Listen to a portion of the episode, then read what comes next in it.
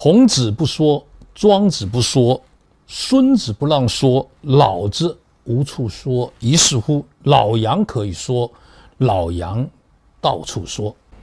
何鸿燊先生呢，去世了，享年九十八岁啊。因为这几年呢，为了治好他的病啊，养和医院呢挣了十五个亿的港币。这个钱呢，对于有钱人来讲不算什么。但呢，他只要有一口气，他这个家族的财产就还没有达到要分割的部分。但现在已经开始吵起来了，啊，这就不说了。就说我想来探讨一个问题：富不过三代，穷不过五福，是不是华人、华商财产继承的宿命？天下熙熙啊，皆为利来；天下戚戚，皆为利往。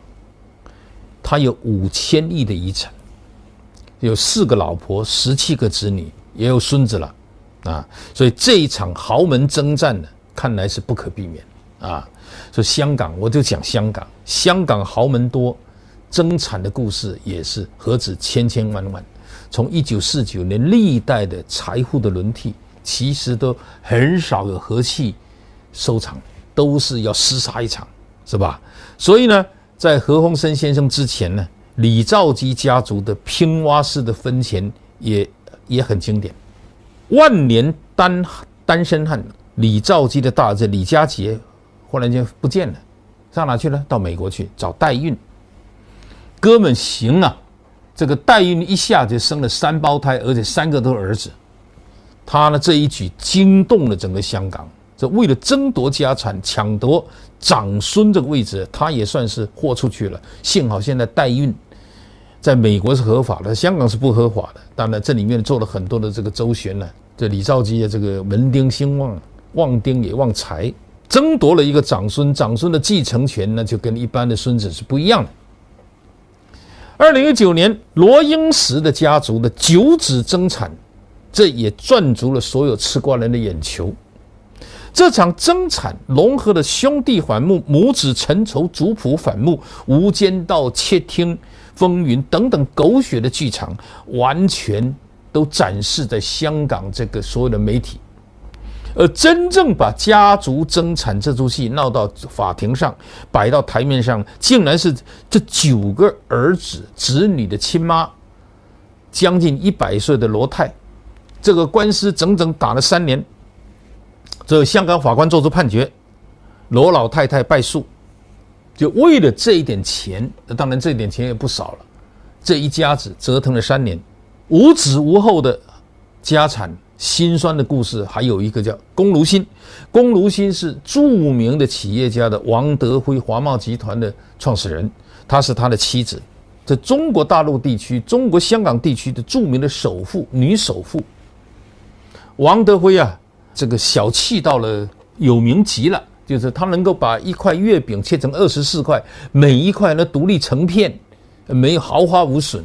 这个呢是说明他这个人的精打细算。但拥有那么多钱没有用，他连续被绑架过两次，第二次呢，结果呢到现在找不到尸体，他被害了，害到什么地方不知道。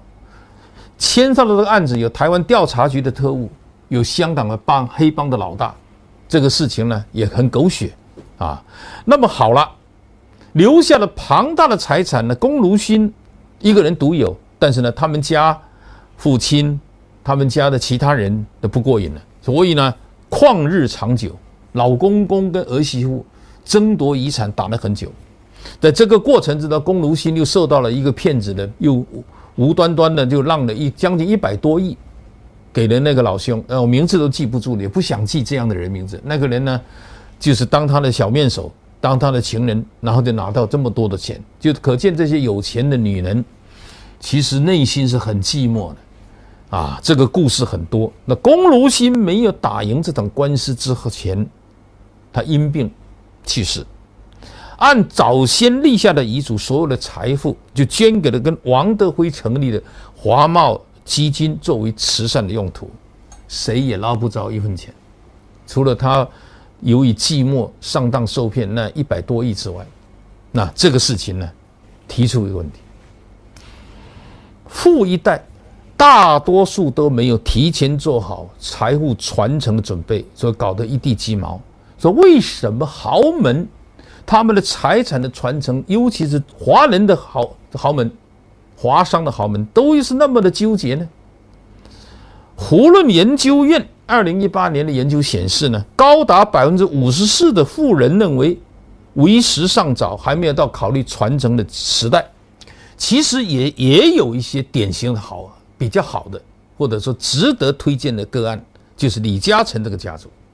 李嘉诚完成了比较平稳的家产过渡，用了二十年的筹谋和布局，把分家分成了继任和分产的两部分，由长子继承掌舵人的职位，把资产装入家族离岸信托，全家人以信托受益人形式享有财产的收益。这个是一个目前比较流行的财产信托。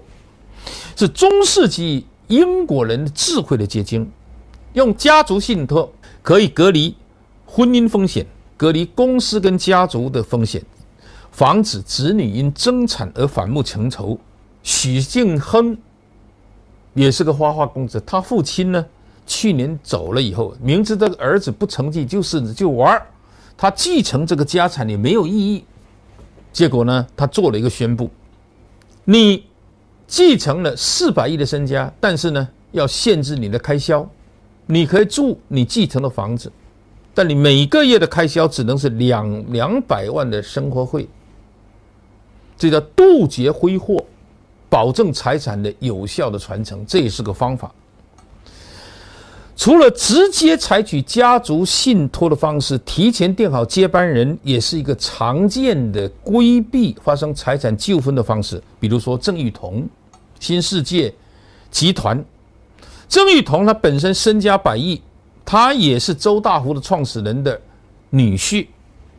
他二零一二年就指定长子郑家纯是接班人，直接就让子女去接班就是了。不过呢，老人家身体倍儿棒，实在是太好，所以他的长子到了快七十岁才真正的接班。从何鸿燊家族。四个老婆，十七个子女，还有孙子，我们来看到家大业大，对家族本来是好事。不过呢，资产众多也很烦，也很烦。所以呢，这个事件，尤其在中国大陆改革开放以后诞生的那些新一代的富豪，其实在家族财产信托方面呢，也有很多很长进的、提前的布局。有一些没有布局的呢，当然就会吃亏。啊，比如有这样一个段子，有一个百万富把亿富翁死了，他的老婆要嫁给了他的司机，所以呢，你说挣那么多钱呢，给一个司机花，你说值不值得？我想何鸿燊家族分家产的故事刚刚开始，但是呢，我们再看看台湾，我举两个例，王永庆、张荣发，其实在这个财产的分割和继承方面，也是有出现很多纷争。所以，华人社会华商的财产分配，先有稳妥成功的案例。我所知道认识的一个老长辈，马来西亚杨总理机构的老掌门人杨总理夫妇，他们这块非常明智。他有五个儿子，两个女儿，他六十岁就退休，全部交给家里面这孩子。迄今为止，我认为是。非常成功的一个工商业管理和家族产业传承的一个案例，很可惜呢，这个案例呢没有被大家所重视。我认为是值得研究的。我非常钦佩这个老人家那个大胸怀，那个宽广。中国传统的说法是“君子之泽，五世而斩”。富不过三代，穷不过五福。当然，在传统的意义上，农耕社会由于中国朝代更迭、战乱频仍、灾害不断，很多家族的这种财产的分割啊，什么东西啊，就会出现这问题。那么呢，现代文明社会，也许这一个说法，这个传统的概念会有所改变，但是不是能够真正的改变，其实要看各个家。各个族人的造化，钱够用就行，没有钱万万不能。钱太多，烦恼一定也会很多。老杨可以说，老杨到处说。